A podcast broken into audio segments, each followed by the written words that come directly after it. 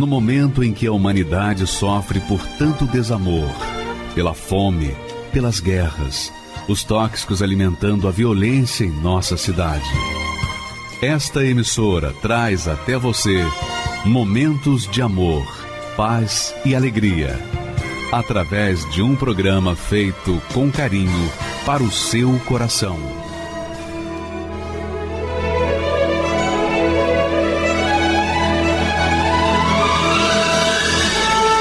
E agora, com você, a Palavra Amiga do Bispo Macedo.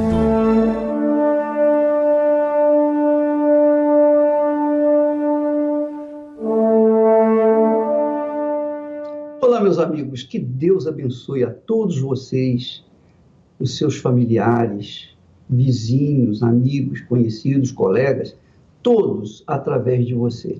E para que Ele possa fazê-lo, você tem que receber dele a própria bênção, que é o Espírito Santo.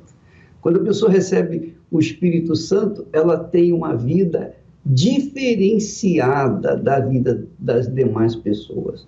Eu queria que você prestasse atenção nesse texto sagrado. Eu creio que você já o conhece, porém, nós queremos colocá-lo de forma que você venha despertar uma fé inteligente, uma fé consciente, uma fé racional, não uma fé vulgar, uma fé religiosa que não resolve, não uma fé emotiva que tampouco resolve, não uma fé sensacionalista que também não resolve, mas a fé inteligente, a fé que pensa, pesa, analisa, avalia antes de tomar a decisão, que é a fé focada, sustentada, alicerçada, fundamentada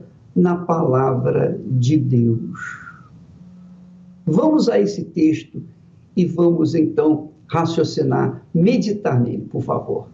Olha só o que Deus falou. Deus falou. A palavra que sair da minha boca não voltará para mim vazia. A palavra que sair da minha boca não voltará para mim vazia. Agora veja bem, antes desse texto, Deus falou: assim como a chuva cai sobre a terra e não volta de onde veio, sem antes ter regado a terra e dado seus frutos, assim também é minha palavra. Ela não voltará para mim vazia. A palavra que sai da minha boca não voltará para mim vazia. Ela fará aquilo que me apraz, que me dá prazer. Minha amiga, meu amigo, o segredo da vida é a fé. E o segredo da fé é apoiá-la na palavra de Deus. É você sustentar os seus pensamentos, suas ideias, suas escolhas na palavra de Deus, de acordo com a palavra de Deus. Por exemplo, apenas a título de exemplo, a palavra de Deus diz para a gente perdoar. Mas aí você diz assim: poxa, como é que eu vou perdoar se eu não tenho controle do meu coração? Meu coração odeia essa pessoa. Ela me fez mal, eu, eu fui maltratada, eu fui abusada quando era criança e até hoje eu sofro as consequências. Como eu posso perdoar uma criatura que abusou na minha infância, roubou a minha inocência e criou em mim o estado físico, espiritual, emocional desgraçado, de forma que eu vivo um tormento ou o tormento de uma depressão insuportável. Eu não consigo viver por causa daquilo que essa criatura fez comigo. É verdade. O coração, minha amiga, meu amigo, a gente não tem controle. Não tem controle. Ele odeia, ele odeia. Ele ama, ele ama. Mas é assim. Você ama quem despreza você e quem ama você, você despreza. Como é que você vai controlar esse coração? Coração bandido, coração enganador, coração maligno, diabólico, que faz a gente amar quem não deve e quem a gente deve amar, a gente não ama. Minha amiga, esquece o coração. Deixa ele de lado. Pense, raciocine, use a fé, não com o coração. Não fundamente a sua fé no coração, fundamente a sua fé na razão, no pensamento. Agora, neste momento, nesse instante, você lê essa palavra aí o que Deus falou. Deus falou assim: a palavra que sair da minha boca não voltará para mim vazia. Então, nós estamos falando do perdão, por exemplo. Jesus mandou a gente perdoar. Como é que eu posso perdoar se o meu coração diz que odeia? Se eu não tenho vontade de perdoar. Então, é claro que Deus jamais vai pedir a gente para fazer uma coisa que a gente não possa fazer. É ou não é? Será que Jesus vai pedir para você perdoar quando você não pode perdoar? Não, ele não é maluco, ele sabe que o nosso coração é enganador. Então, ele não trata dessa forma. O perdão tem que ser feito na mente, no intelecto, na razão. Você tem que perdoar para obedecer a palavra de Jesus. Ó, oh, Jesus, o meu coração odeio essa pessoa. Porém, porém, como o Senhor diz para me perdoar, então eu tenho controle da minha mente quando eu falo, quando eu penso, quando eu raciocino, então eu estou usando o meu intelecto. Então, no meu intelecto, na minha inteligência, eu quero obedecer a tua palavra. Então, eu oro por essa pessoa que me fez mal eu perdoo essa pessoa que me fez mal e ainda por cima oro por ela. Então você está obedecendo a palavra de Deus, independentemente do sentimento do seu coração, independentemente do que diz o seu coração. Ainda que a sua cabeça diz, eu perdoo fulano, a fulana, e o seu coração diz, não, eu não perdoo, eu odeio, não importa. Esse conflito você pode vencer quando você começa a obedecer a palavra de Deus. É difícil isso? Não, não é difícil. Não é difícil. Não é difícil porque você tem o controle da mente, da razão, não é? Quando você está lendo a palavra de Deus, você está absorvendo o espírito dela. Você está bebendo do Espírito Santo. E porque você tem juízo, você quer obedecê-la, porque você sabe que a palavra de Deus vai fazer criar, gerar uma vida nova dentro de você. Ainda que o seu coração sinta o oposto, o contrário, o ódio contra a pessoa, não importa. Aqui na mente você diz: Eu perdoo. Meu Deus, o meu coração não quer perdoar essa pessoa, mas na minha mente, a minha vontade, onde eu tenho controle do meu ser, que é a minha mente, eu digo: Eu perdoo a fulana, eu perdoo o fulano. Então você obedeceu a palavra de Deus, você manifestou a fé inteligente. É isso que o Senhor Jesus disse lá em João capítulo 14, versículo 21. Jesus disse: Aquele que tem os meus mandamentos, que é a palavra, e os guarda, obedece, pratica, esse é o que me ama. Quer dizer, não se pode amar a Deus com o coração, se tem que amar a Deus com a mente. Até porque o coração quer, quer ver, quer sentir, quer tocar, quer ouvir a pessoa amada. Não é assim? Pois bem, o coração quer sentir.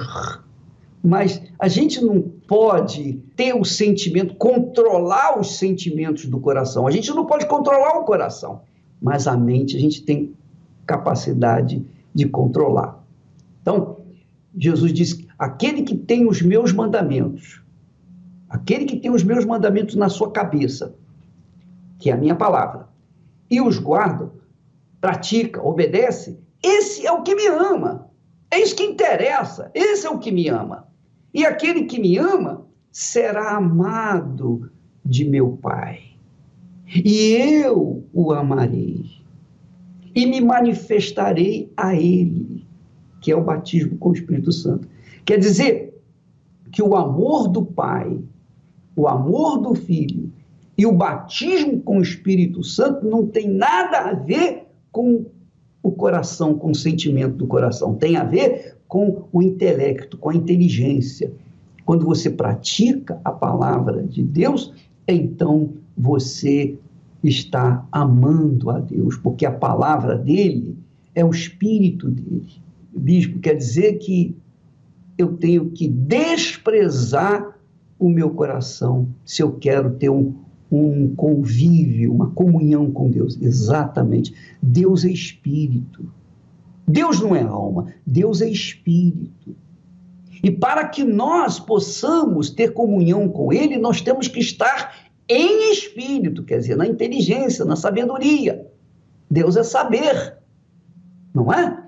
Então, como que uma pessoa pode, pode estar em espírito se ela dá vazão aos sentimentos do coração. Não dá. Não dá. Deus é espírito. Deus não é alma. Deus não é sentimento. Deus é espírito.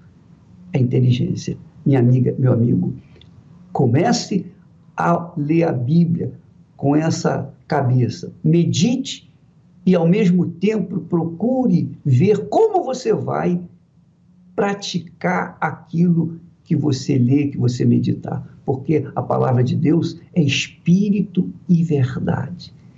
Ela, quando vem para nós, ela passa o espírito dele, da palavra, para dentro de nós. Quando nós lemos a palavra de Deus, é Deus falando conosco. E quando ele fala, não há como a fala dele voltar vazia. Não, acontece. Acontece. Esse é o segredo da fé inteligente. Eu queria que você prestasse atenção agora no testemunho que nós vamos colocar de um rapaz viciado, que era viciado. A história triste dele mostra o poder da palavra de Deus, porque quando ele teve conhecimento da palavra de Deus, a vida dele mudou. Mudou porque o espírito da palavra, o espírito da palavra de Deus, que é o espírito de Deus, passou para ele, se apossou da mente dele e espargiu todas as trevas ou expulsou todos os demais espíritos, inclusive do vício que estava na vida dele. Vamos assisti-lo, por favor. Meu nome é Daniel, tenho 25 anos e tudo começou quando eu tinha 13 anos. Quando eu cheguei na Argentina, que eu conheci o mundo das drogas por conta das amizades. Eu encontrei neles o carinho, o afeto que eu não tinha dentro de casa. Você fica iludido, você fica bobo, parecendo uma criança atrás de um chocalho. Era eu, indo atrás do mundo, das luzes, das baladas, das drogas. Eu comecei a me envolver, a dançar em boates, eu comecei a aproveitar do meu corpo, ao ponto de eu começar a sair com mulheres mais velhas para elas fornecerem para mim drogas. Comecei a usar drogas mais pesadas, como LSD, é, lança-perfume, comecei a usar, como eu chamo aqui no Brasil, balinhas, né, que eram pílula, êxtase, ao ponto de eu ficar totalmente transtornado, não era mais aquela mesma pessoa, já não era mais eu numa sexta-feira, um amigo meu me chamou de canto. E ele me disse: Vamos, vamos ali comigo, tá? vamos pegar uma. Vamos lá comprar cocaína. E eu fui com ele. Chegando lá, ele não comprou cocaína, né? Ele comprou crack. No momento eu disse: Não, que isso, isso aí já é demais. Ele disse: Só prova. Foi a pior coisa que eu fiz na minha vida. Aquela noite eu me joguei de um penhasco porque aquela voz me deixava mais em paz.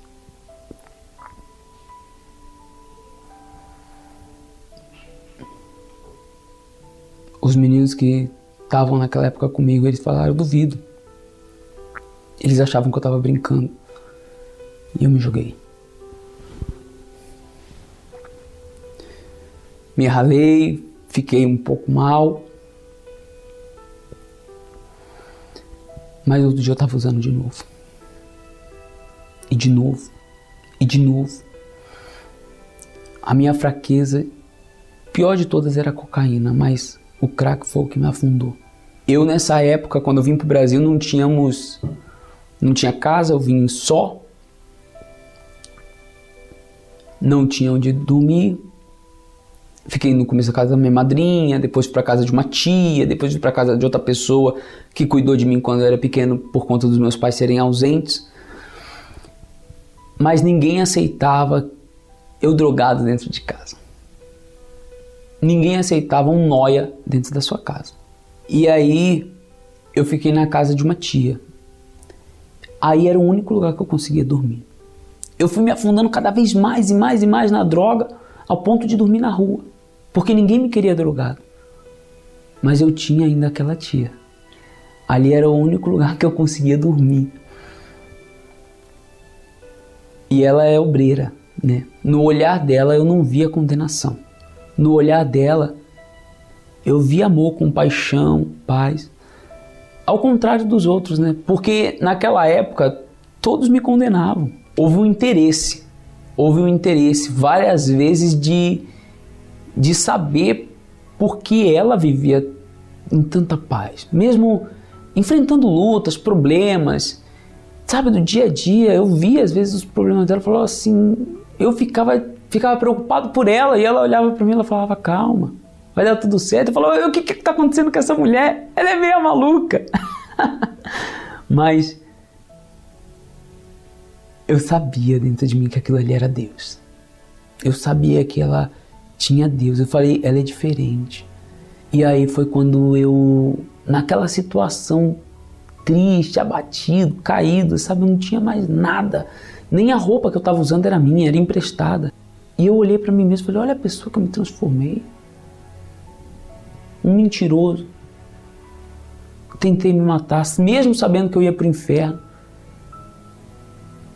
Um noia.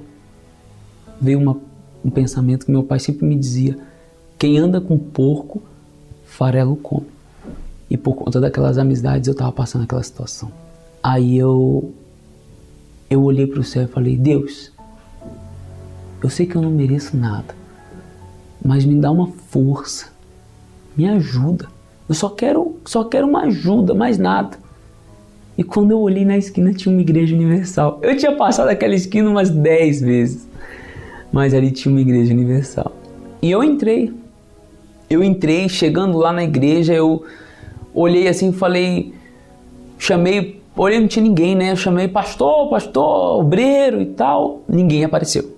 Não sei se eu, o pastor estava né, no banheiro, almoçando na hora. Mas ali eu falei assim: eu não vim aqui buscar pastor. Eu não vim buscar obreiro. Eu vim falar com Deus, com quem resolve o meu problema. E foi ali que eu ajoelhei, no último banco daquela, lá em Praia Grande, naquela sede. E ali, quando eu me ajoelhei, eu me derramei em lágrimas. Me derramei. Eu não, eu não só chorei, eu não só lembrei de tudo que eu tinha passado, não, eu me derramei, falei, Deus, eu sei que eu não sou nada, eu não mereço nada. Eu não merecia nem estar pisando aqui na igreja. Quem sou eu para entrar dentro de uma igreja? Quem sou eu? Mas só me ajuda, porque eu não aguento mais. Falei para Deus, se for para viver assim, me mata de uma vez. Mas eu falei tudo, tudo que eu tinha para falar, eu falei para Deus. Tanto que eu levantei na hora, estava o auxiliar, não sei se era pastor, se era obreiro, estava na minha frente. E ele falou: Posso te ajudar? Posso? Eu falei: Não, não, não, não. Tudo que eu tinha para falar eu já falei com Deus já. Dá licença. E saí dali. Mas ali eu saí com uma certeza. Foi quando eu comecei a deixar os maus hábitos. Não foi fácil, foi uma guerra. Eu comecei a fazer propósitos com Deus mesmo sendo louco, maluco, todo mundo na igreja me via e sabia que eu era um doido. Mas eu falei assim: eu vou mudar. Uma coisa que me marcou, que o pastor falou naquela época, eu lembro até hoje. O que cura você não é só a oração, é a tua decisão. E aí foi que eu ouvi que Deus tinha me escolhido não era só para mim, não era só para aquilo. Deus tinha me escolhido para um, um, objetivo muito maior, que eu ainda não tinha é, noção do que era. e ali, aquele dia, eu falei: que, que objetivo é esse? O que, que é isso e tal? E aí foi quando eu ouvi falar do Espírito Santo. Eu falei, eu tenho que ter esse Espírito Santo. Eu tenho que receber esse Espírito Santo. Eu queria, mais do que tudo. Queria mais do que tudo. Mas ainda não entendia. Foi aí que um dia eu vi o Bispo Macedo falando. O Espírito Santo só ia descer quando a gente se esvaziasse de nós mesmos. Já não era mais aí o diabo. Já não era mais aí é, a droga. Já não era mais aí ninguém. Era eu. Aí veio a inauguração do Templo de Salomão eu fui lá no templo aquele dia. Antes da reunião começar, eu olhei pro telão, né? E lá dizia uma palavra. Eu falei, ó oh, Deus, eu quero uma resposta agora. A reunião não tinha nem começado. Eu quero. Em espírito ali falando com Deus, eu quero agora. Eu quero agora. A mulher que estava do meu lado até falou pensava que eu era maluco. Tava lotado. Mas eu olhei pro telão assim, na mesma hora que eu olhei. Na mesma hora. Tava escrito se apossará de ti o Espírito de Deus. Profetizarás com eles e sereis um novo homem. Eu lembro até a música. Eu lembro até a música. Ele, ele começou a cantar: Eu quero estar plantado no centro da tua vontade, meu Senhor. E ali eu cantei aquela música e eu falei: Deus, enquanto tiver minha vontade aqui, a do Senhor não entra. Então eu entrego agora aqui toda a minha vontade, toda a, ali um, um gozo, uma alegria, algo inexplicável. Aquele momento assim eu senti uma alegria, uma força tão grande ali que eu sabia, eu sabia que Jesus estava ali, eu tinha certeza, eu queria contar para todo mundo. Eu saí dali adiante tanto que naquele mesmo dia, naquele mesmo dia, eu fui embora, fui embora ali, eu andava de ônibus ainda naquela época, fui embora de ônibus, eu subi dentro do ônibus, eu olhei assim dentro do ônibus, ônibus lotado, tinha uns rapazes tudo assim lá no fundo, sabe, jogado. Eu me levantei dentro do ônibus e comecei a pregar.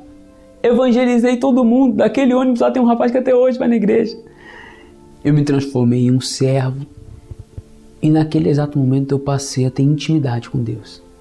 Já não tinha mais comunhão, eu tinha intimidade. Na igreja eu comecei a trazer tanta gente que eu perdi as contas de quantas pessoas eu trazia.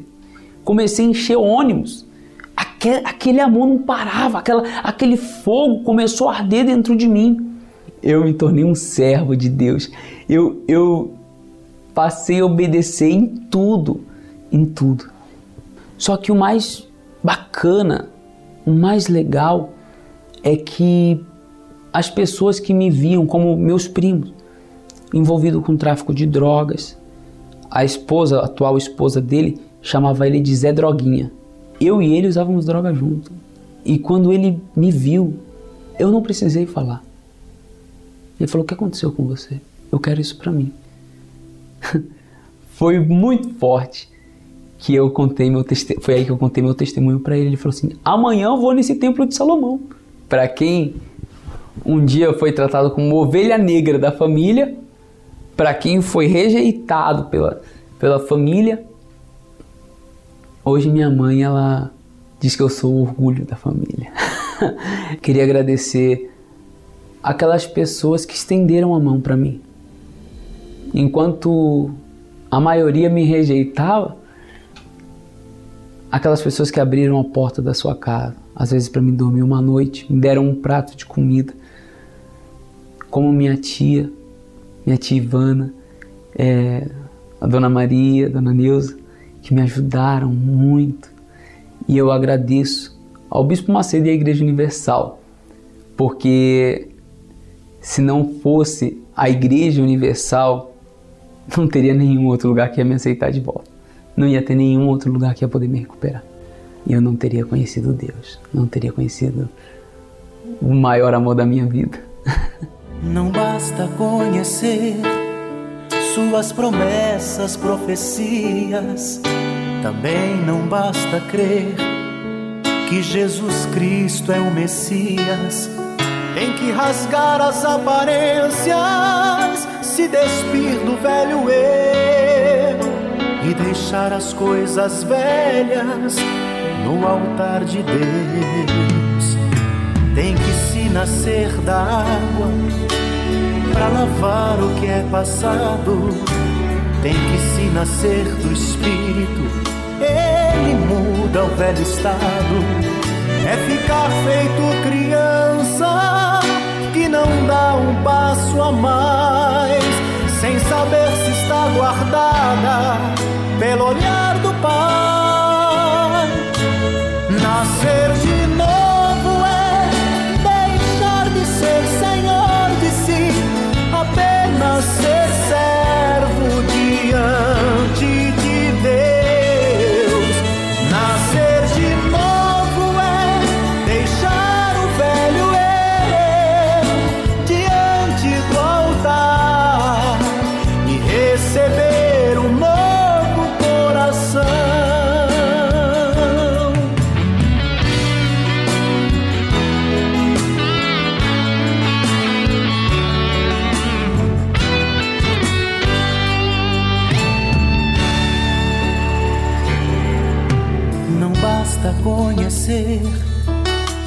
promessas, profecias. Também não basta crer que Jesus Cristo é o Messias. Tem que rasgar as aparências, se despir do velho eu e deixar as coisas velhas no altar de Deus. Tem que se nascer da água para lavar o que é passado. Se nascer do Espírito, ele muda o velho estado. É ficar feito criança que não dá um passo a mais, sem saber se está guardada pelo olhar do Pai. Nascer de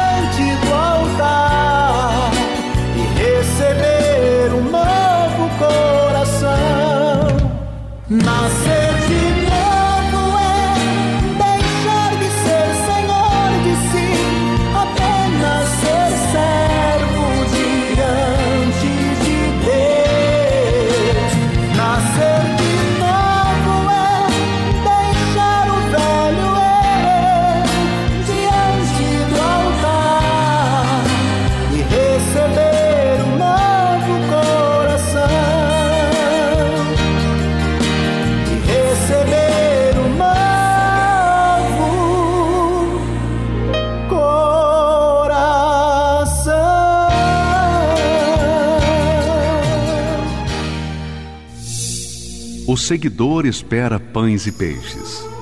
O discípulo é um pescador. O seguidor luta por crescer. O discípulo luta por reproduzir-se. O seguidor entrega parte de seus desejos. O discípulo entrega toda a sua vida. O seguidor gosta do afago. O discípulo gosta do serviço e do sacrifício. O seguidor vale porque soma. O discípulo porque multiplica. O seguidor é condicionado pelas circunstâncias. O discípulo as aproveita para exercitar a sua fé. O seguidor é valioso. O discípulo é indispensável. Igreja Universal do Reino de Deus. Meu nome é Simone Bonilha, eu tenho 41 anos e eu sou professora. E eu fui vítima de fake news. Eu sempre ouvia falar, né, somente na mídia, falar muito mal do trabalho da Igreja Universal. É, eu ouvia falar que era uma igreja que o intuito era só de arrancar o dinheiro do povo.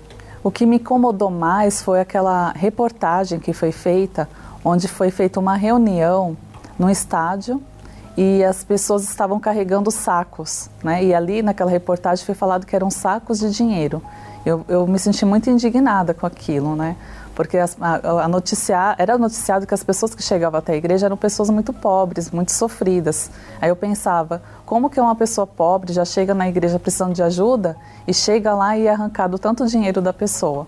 Então, em relação ao Bispo Macedo, eu achava que ele era realmente que ele queria roubar o povo, que ele era ladrão, que ele era mentiroso, que era um aproveitador, porque essa era a imagem que era passada na mídia. Nunca me imaginei dentro de uma igreja universal, porque realmente esses, esses noticiários da mídia me deixaram com uma aversão à igreja.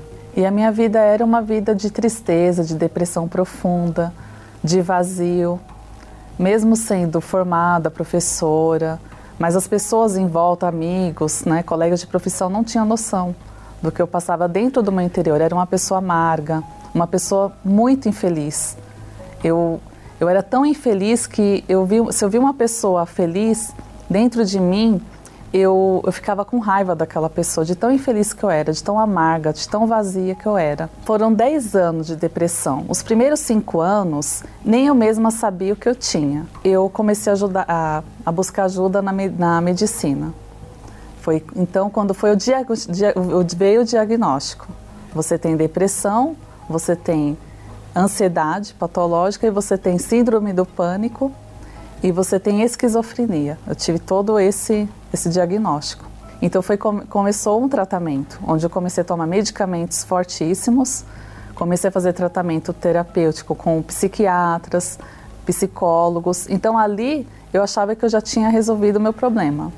Só que o meu problema não foi resolvido ali. E o pior dia, assim, dentre esses problemas profissionais, foi um dia onde a minha chefe me chamou e ela falou para mim: Olha, vou, vamos ter que te afastar da sala de aula porque você não tem condições de estar dentro de uma sala de aula. Eu me senti muito frustrada naquele momento. Aí veio à tona todos os problemas que eu tinha. Né, que eu tinha muito problema na vida sentimental por ter passado por um divórcio e juntou também ali a vida profissional, que eram duas áreas onde eu sofria muito. Então ali foi quando eu cheguei no fundo do poço, quando mexeu nessas duas áreas da minha vida, foi quando eu me senti incapaz. E foi quando eu é, pesquisando na internet, porque eu sempre é, estudei muito né, pela internet, e eu encontrei é, um site falando sobre o Templo de Salomão. E eu fiquei muito curiosa, porque é, era falado que era também um centro cultural, um novo centro cultural na cidade, né? E eu comecei a pesquisar sobre o templo e eu vi que havia algumas palestras, né? Cada área da sua vida tinha uma palestra. E eu achei interessante e eu cheguei a assistir um vídeo falando sobre uma dessas palestras, e naquele vídeo foi falado tudo o que eu estava necessitando. E eu pesquisei, eu vi as fotos, achei um lugar muito bonito e eu fiquei muito curiosa para ir conhecer. Foi então que eu deixei o preconceito de lado, tudo que já tinha sido falado, e eu fui em busca da ajuda. Eu determinei, não, eu vou lá, eu tenho que ver pessoalmente. E no momento que eu comecei a entrar no santuário, eu já senti algo diferente. Já veio assim uma, como se fosse uma paz me acolhendo. Eu já senti uma mudança no meu interior. Já veio aquela paz, aquele refrigério, algo diferente já comecei a sentir naquele momento.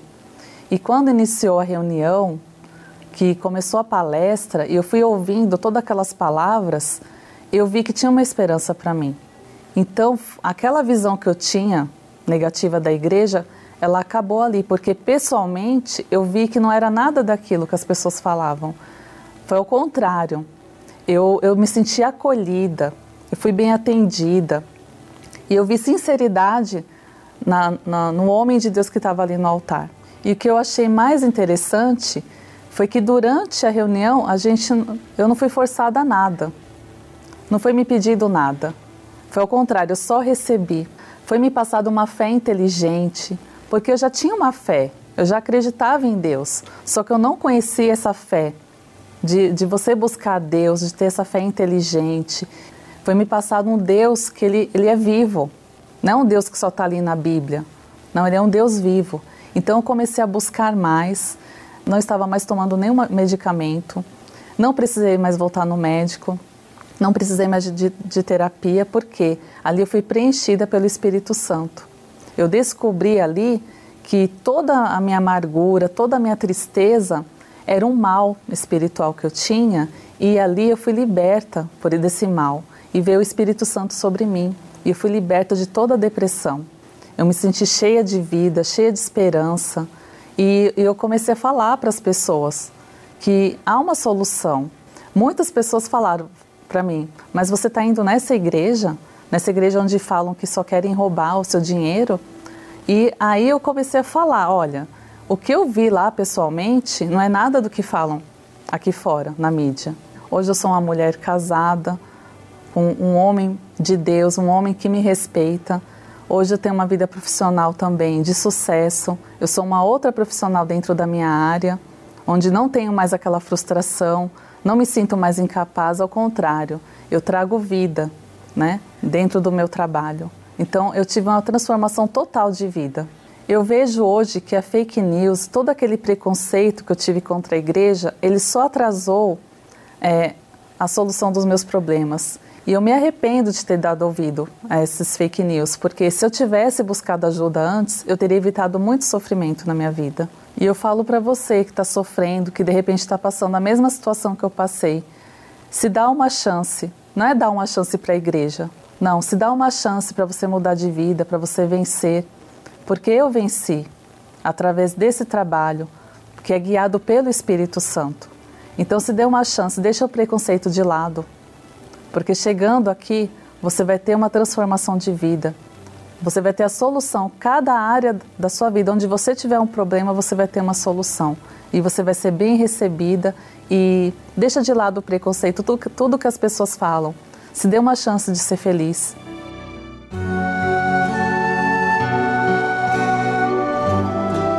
A fé e a inteligência trabalham juntas.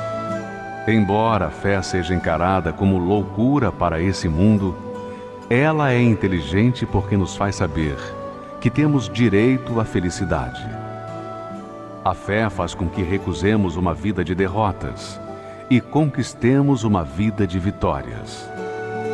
Se tudo não está de acordo com os seus ideais, está na hora de você refletir com a sua inteligência e usar a sua fé para trazer à existência os desejos de seu coração. Igreja Universal do Reino de Deus um lugar de fé para a sua vida.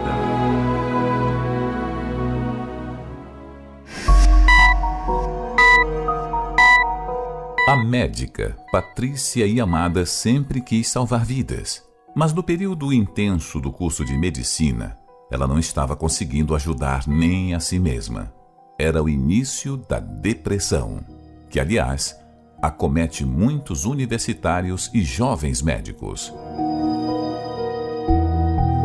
A cobrança nos estudos e a rotina intensa nos hospitais levam até 80% dos estudantes de medicina a apresentar sintomas de depressão e ansiedade. E Patrícia fez parte dessa estatística. Meu nome é Patrícia Martins Yamada, eu sou médica pediatra com subespecialização em UTI pediátrica. Durante a minha infância, eu sempre fui uma criança muito fechada, quieta, introspectiva, e era aquela rigidez, né, do pai de ascendência nipônica, bem disciplinador, né?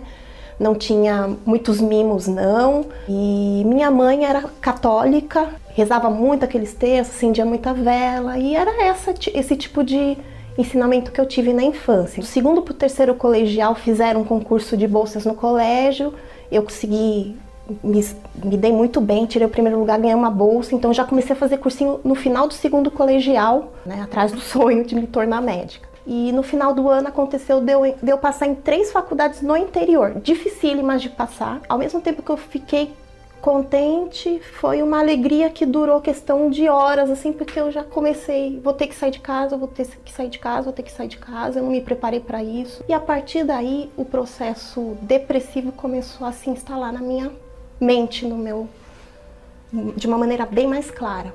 Eu tinha lutado tanto para conseguir aquilo e eu só fazia chorar, reclamar, me queixar que está acontecendo comigo? Porque nem eu tô me aguentando mais assim, dessa maneira. Parecia que aquela realidade não, não era a minha realidade. É, como eu estava me sentindo muito mal lá em, no interior, minha mãe acabou me trazendo aqui para São Paulo. Perdi alguns dias de aula. Ela agendou um médico psiquiatra que me atendeu, me ajudou prescrevendo uma formulação com alguns antidepressivos, ansiolíticos e fiquei com aquela formulação aproximadamente seis meses. Deu uma reerguida, porém, interiormente, eu me sentia seca. eu sentia sem vida, sem vontade de viver, tava ali a partir desse momento eu comecei a viver no automático mesmo. Com aquela minha primeira ida ao psiquiatra, que eu precisei retornar um ano e meio, um ano após, né? Eu percebi que eu estava com algum quadro que eu não queria chamar de depressão, não queria rotular, mas eu comecei a me conscientizar que eu estava com questões psiquiátricas, né, e que eu não estava, realmente eu não estava em pleno estado de saúde mental. Passou-se um ano aproximadamente, eu vim ter uma outra crise, né, eu viver ou não viver para mim tanto fazia. E aquilo estava me correndo por dentro porque eu estava estudando para salvar vidas. E a minha vida mesmo, que era a primeira que eu tinha que dar valor para estar tá bem, para poder ajudar, não fazia sentido, não, não, não tinha aquele carinho, aquele amor por mim mesma. Concluí o curso com aquele vazio interior, porém aconteceu um negócio muito forte. Minha mãe diagnosticou um câncer 15 dias antes da formatura um câncer que já estava avançado, com metástase no fígado, no pulmão. E ali, assim, ela internou, a gente teve que fazer um alta pedido para ir na colação de grau, porque ela queria muito participar. Na hora que eu peguei o meu diploma, eu já chorei, tinha chorado internamente durante seis anos, e ali foi o, o grito maior do choro, né? Aí foram quatro anos de luta, várias cirurgias. Eu sem confiar em Deus direito, na minha religiosidade ficava rezando para tudo quanto era né, pessoas que se diziam santos. E no meio tinha Jesus, parecia que Jesus era um outro santo ali no meio, né? E entrava nas cirurgias dela, não conseguia confiar em Deus, né? Tinha que ver com meus olhos, tinha que estar lá do lado. E ela veio a falecer quatro anos depois, em 2006. Vou fazer a UTI pediátrica no Hospital São Paulo. E lá na UTI, que eu comecei a me deparar mais com a questão vida e morte, porque né, uma, um ambiente de UTI, né, a morte está muito próxima da gente ali. E começaram a surgir as propostas de emprego, né? E eu fui pegando um emprego atrás do outro, até que eu estava trabalhando em cinco hospitais diferentes, em UTIs extremamente complexas, né? UTIs com pacientes graves, e ficar naquele, naquele martírio sem sentido, salvando as vidas e eu mesmo morta por dentro, que ali eu já acho que não estava nem mais seca, eu já tinha morrido mesmo por dentro. E num belo dia, foi uma segunda-feira à noite, setembro de 2008, eu compartilhei com uma colega, uma enfermeira, meio que brincando com ela. Eu vi que ela era diferente, uma pessoa muito confiável. Falei, olha, eu acho que eu tô em encosto em mim, Yara. E eu quero ir num centro espírita, porque eu acho que eu tô precisando ir lá tomar uns passos, fazer um tratamento espiritual, porque ter um encosto em mim não é possível, uma pessoa ter tanta coisa acontecendo e tudo dá assim, tudo dá, dá errado dessa maneira. Ela, doutora, a senhora não precisa ir a centro espírita algum. Deus é poderoso para ajudar e resolver todas as situações que a senhora está me contando aí da sua vida. A senhora vai lá pro seu quarto de plantão, a senhora se ajoelha lá, o plantão tá tranquilo aqui, eu tô segurando as crianças, que tô observando elas aqui pra senhora. A senhora vai fazer o que eu fiz, que a minha mãe fez. Se ajoelha lá e vai contar tudo isso que a senhora me contou aqui que tá acontecendo com a sua vida para ele. Eu fiz aquilo, eu ajoelhei ali na beirada da cama, falei com Deus ali, meio na mente, meio falando, porque eu não sabia o que era orar, né? Eu sabia fazer as rezas, assim, que era escritinha nos papéis atrás, né? Aí eu Deus, minha vida não está fazendo sentido. Ela falou para falar aqui com o Senhor, eu não estou aguentando mais isso, eu preciso de ajuda, porque eu estou querendo que tudo termine logo. Não está aguentando, tá muito estranho isso aqui. E fui falando ali. Aí chorei um pouco ali, nem, nem, entendo direito, mas eu sei que foi muito assim sincero com ele, crendo naquilo que ela tinha me falado e pus em nome de Jesus, Senhor. Tá. E agora eu vou deitar um pouquinho, deitei, acordei na manhã seguinte muito, mas muito bem. E na sexta, o outro colega, que eu não sabia que conhecia, ele era cristão, ele me orientou. Nossa, coisa boa, Patrícia. Continua nessa, orando no nome de Jesus. Você vai comprar uma Bíblia de letra grande e você vai ouvir a 99.3, que não se me fala, a rede Aleluia. Você vai, toda vez que você vem pro plantão, você vai vir ouvindo essa rádio, tá bom? Tá bom, doutor, vou fazer isso. Eu comecei a ouvir aquela rádio 99.3 e descobri que era a Universal do Bispo Maci. A ideia que eu tinha ali, tinha estudado até os 17 anos no colégio católico, década de 90, era aquele medo de que eu ia ser extorquida, que iam me tirar tudo lá na igreja. E cheguei com muito medo. Vim aqui na Catedral do Brás. Me recepcionaram bem lá em cima, só que eu fiquei sentada no canto, ressabiada, com medo tentei relaxar, fui até o altar, a gente recebeu oração, né? Eu procurava esquecer essa parte, né? Porque eu via que também não era aquilo tudo que estavam comentando. Com o conhecimento desse Jesus, eu encontrei o meu interior, a paz no meu interior, a força da minha vida, o sentido da minha vida, querer conhecê-lo mais, ler a palavra, ver na palavra, tá escrito aqui, Senhor, e eu quero te conhecer mais. E e ele veio, ele se derramou.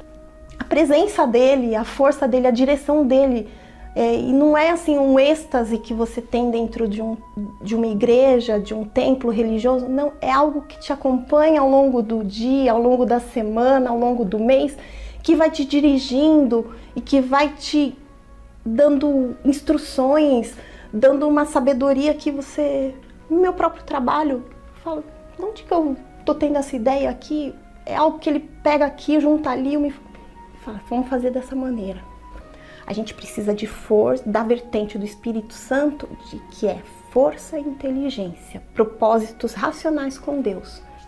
Que o ser humano não é só isso aqui, o físico, não é só a anatomia, não é só a fisiologia. Ser humano é. Eu encontrei aquele a alma, né? Eu encontrei a minha alma, o Senhor encontrou a minha alma e agora eu percebo a alma do outro também. Agora, a oportunidade que Deus está nos dando é de cuidarmos das crianças especiais que vêm né, buscar um auxílio espiritual. Então, ali a gente está podendo servir a Deus ali, cuidar daquelas almas, aquelas crianças ali, aqui. Quem quer servir ao Senhor encontra força para isso.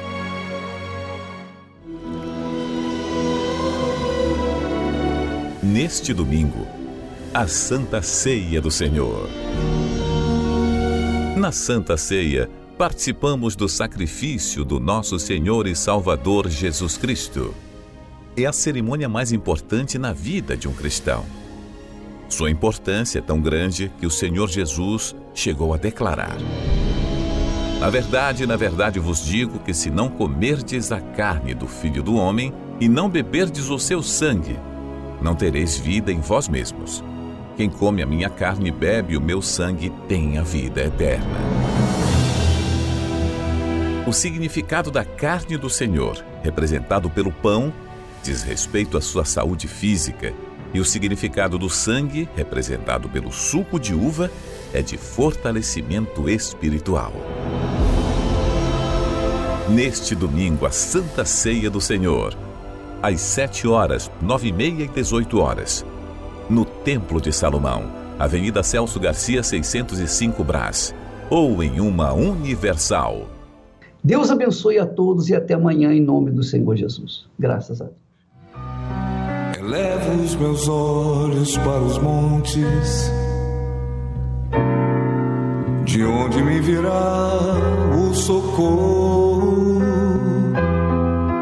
meu socorro vem do meu Senhor, que criou os céus e a terra. Não deixará que o teu pé vacile.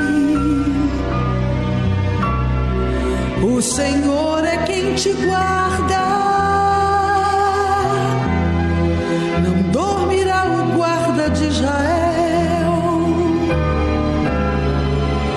Pois ele é o socorro.